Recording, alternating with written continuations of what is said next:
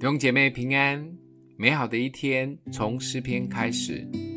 诗篇第九篇十三到二十节：耶和华，你是从死门把我提拔起来的，求你怜恤我，看那恨我的人所加给我的苦难，好叫我述说你一切的美德。我必在西安城的门因你的救恩欢乐。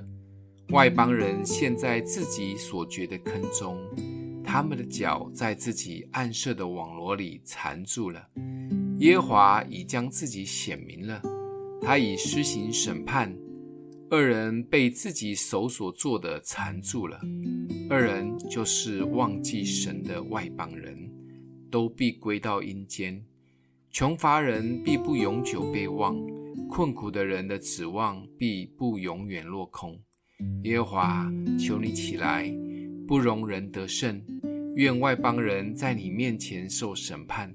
耶和华，求你使外邦人恐惧。愿他们知道自己不过是人。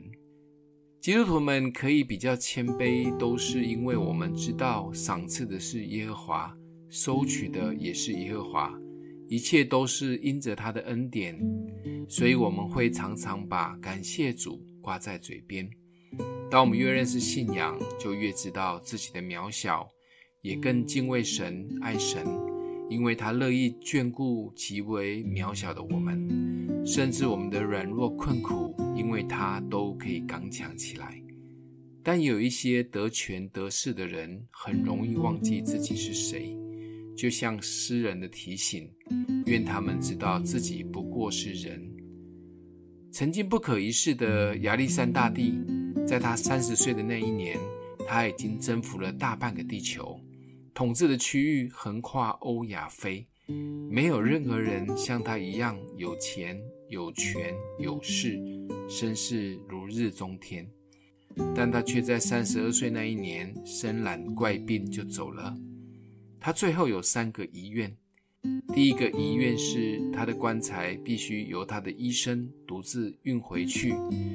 他主要告诉世人，生命是何等的脆弱。第二个遗愿是，当棺材运向坟墓的时候，通往墓园的道路两旁必须洒满金子、银子和宝石，告诉世人，我们所追求的都是虚空。最后的一个遗愿是，他要把他的双手放在棺材外面，要告诉大家他什么都带不走。谦卑珍惜每一天，得意蒙福的时刻我们感恩，在失意不容易的时刻我们也感恩。